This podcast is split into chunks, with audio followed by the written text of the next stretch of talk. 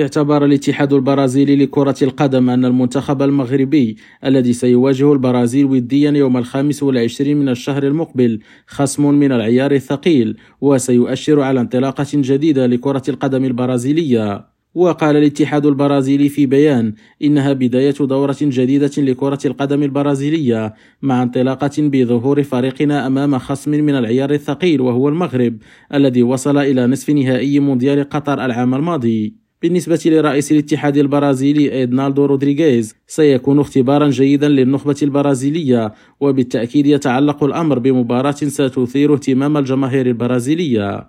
ويخوض المنتخب البرازيلي لكرة القدم أول مباراة ودية له في عام 2023 يوم الخامس والعشرين من مارس على ملعب ابن بطوطة بطنجة.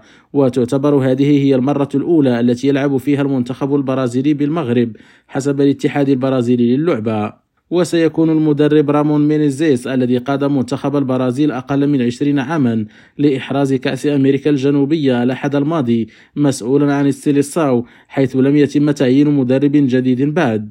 وشدد الاتحاد البرازيلي لكرة القدم على أن المباراة ضد المغرب ستكون المباراة الودية الوحيدة في المواعيد المقبلة التي يحددها الفيفا للمباريات الودية. خالد التوبة ريم راديو برازيليا.